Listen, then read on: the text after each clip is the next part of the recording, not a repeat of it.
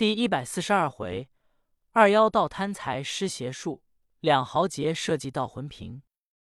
话说董太清拿宝剑出来一瞧，不是别人，正是他师兄张太素。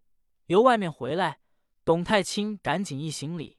张太素一瞧，气往上冲，说：“好师弟，我教会了你能为，你会拿宝剑要杀我，这倒不错。”董太清说：“师兄莫生气，这内中有一段隐情。”张太素说：“什么隐情？”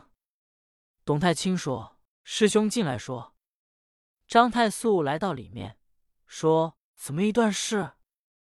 董太清说：“师兄，你教给我害人那个方法，却是真灵。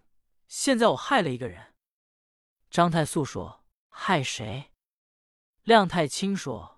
害永宁村的王安土，张太素一听，勃然大怒，说：“好，你害别人我不恼，你害王安石，我且问你，咱们庙里两顷香火的谁施舍的？”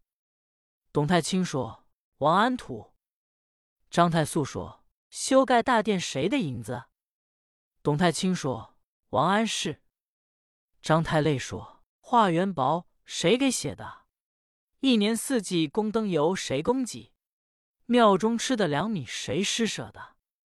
董太清说：“也是王安石。”张太累说：“你既知道都是王安石，他是咱们庙里头一家施主，你害他，你还有良心吗？”董太清说：“我倒不是要害他，是张世芳叫我害他的，许给我五百银子。”张太素一听。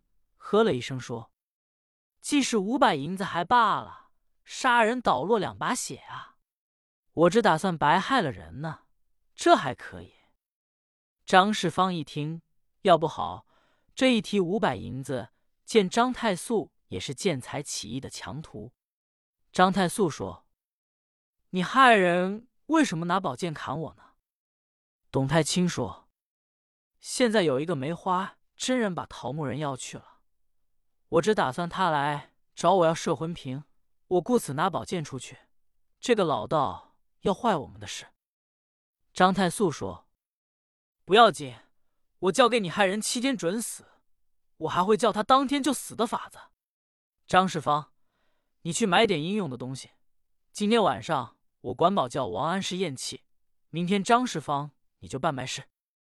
张世芳甚为喜悦，立刻把应用的东西买来。等到天有二改以后，星斗出全了。张太素在院中摆设香案，把包头上扎头绳解开，被散开头发，手中仗剑，烧土香，一祷告，三清教主在上，保佑弟子张太素把王安石害了，给张世芳五百银子，我再给三清教主挂袍还愿上讲。其实三清教主也不能为挂袍上供就保佑他害人。也没有这不开眼的神仙。张太素得告完了，画了三道符，用宝剑尖一挑，点着，口中念念有词。三道符烧完，老道一用宝剑，说声：“太上老君，急急如律令呵！”把摄魂瓶打开，立时就见一阵阵冷气袭人，一声声山林失色，咕咯咯，声如牛吼，哗啦啦进来一个。滴溜溜就地乱转，原来正是王安土魂魄。一阵鸣风惨惨，眼瞧老道就把魂魄收在摄魂瓶之内，用红绸子一封，五色线一系。两个老道同张世芳来到西配房屋中。这屋里靠西墙有条桌，头前八仙桌，两边有椅子。两个老道在椅子上一坐，把摄魂瓶放在条桌当中。张太所说。张世芳，你不信，你去瞧去。你姑父此时咽了气了，明天你办埋事，你可得给五百银子，不给我照样收拾你。张世芳说：“我焉有不给之理？”正说着话，就听东配房后有人喊嚷：“我要上吊了！”张太素一听，说：“贤弟，你听东边有人喊嚷要上吊。”你我去瞧瞧，焉有不管之理？”董太清说：“瞧瞧去。”我听声音像东后院。说着话，两个老道同张氏方出来，将门道带上，绕到东配房后，一看，本来院里有一棵树，在树上搭着一间大厂，见这人头戴翠蓝色六瓣壮士帽，蓝翠剑管薄底靴杆，白脸唐俊品人物，正解下丝缘，搭在树上挂套，口中自言自语：“罢了，人世生有处。”死有地，阎王造就三更死，谁敢留人到五更？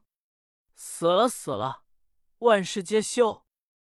老道一看，说：“朋友，你怎么跑到我们院里上吊来了？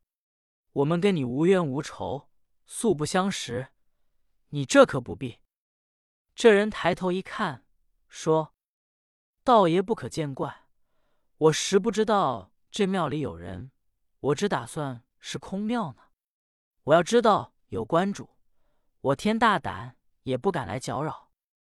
老道一听这人说话很通情理，这才说：“朋友，你为什么要寻死呢？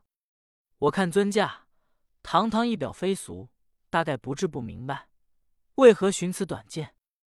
这人叹了一声说：“道爷要问，一言难尽。我本是镇江人，保镖为业，我保着二十万银子镖。”走在这东边漫洼里，不想出来一伙强盗，约有四五十人，把我截住，要挡飙车。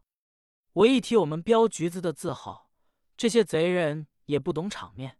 他们说，就是皇上从此路过，也要留买路金钱。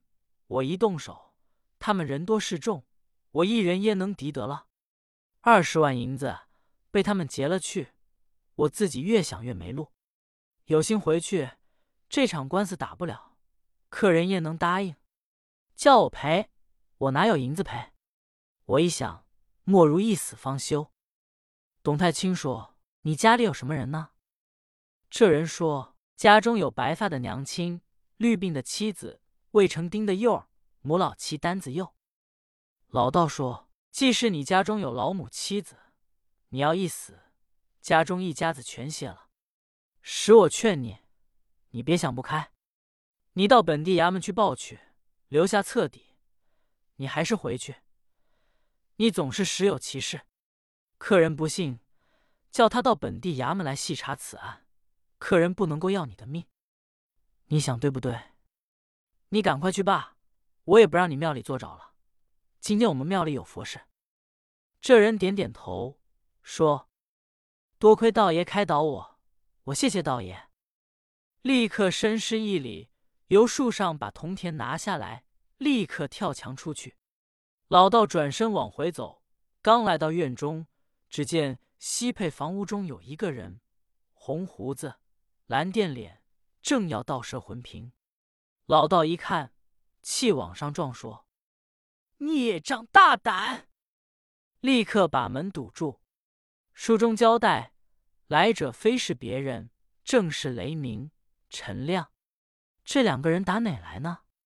原来孙道全在王安土家中把桃木人拿下来，王员外还是不能起来。众家人就问说：“仙长，你老人家看我家员外是什么病？”孙道全说：“你家员外被人陷害，失了魂了，我得去给找魂去。”众家人说：“好，道爷哪里找去？”老道说：“你们不用管我。”今天晚上把你员外的魂给找来就好了。众家人说：“员外的病，只要你老人家就得了痊愈，难得好好谢你。”老道说：“我倒不要谢礼，所为了然功德，我要去找魂，晚上再见。”说罢出了王宅，一直来到海棠桥酒馆之内。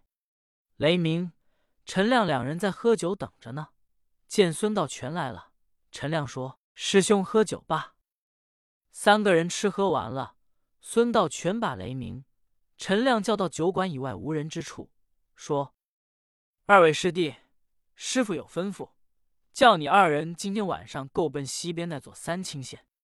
师傅提说，那庙里西配房屋中条案桌上有一个瓶，叫摄魂瓶，咱们施主王安石的魂被那庙里老道拘了去，搁在瓶里。你二人去把瓶倒来，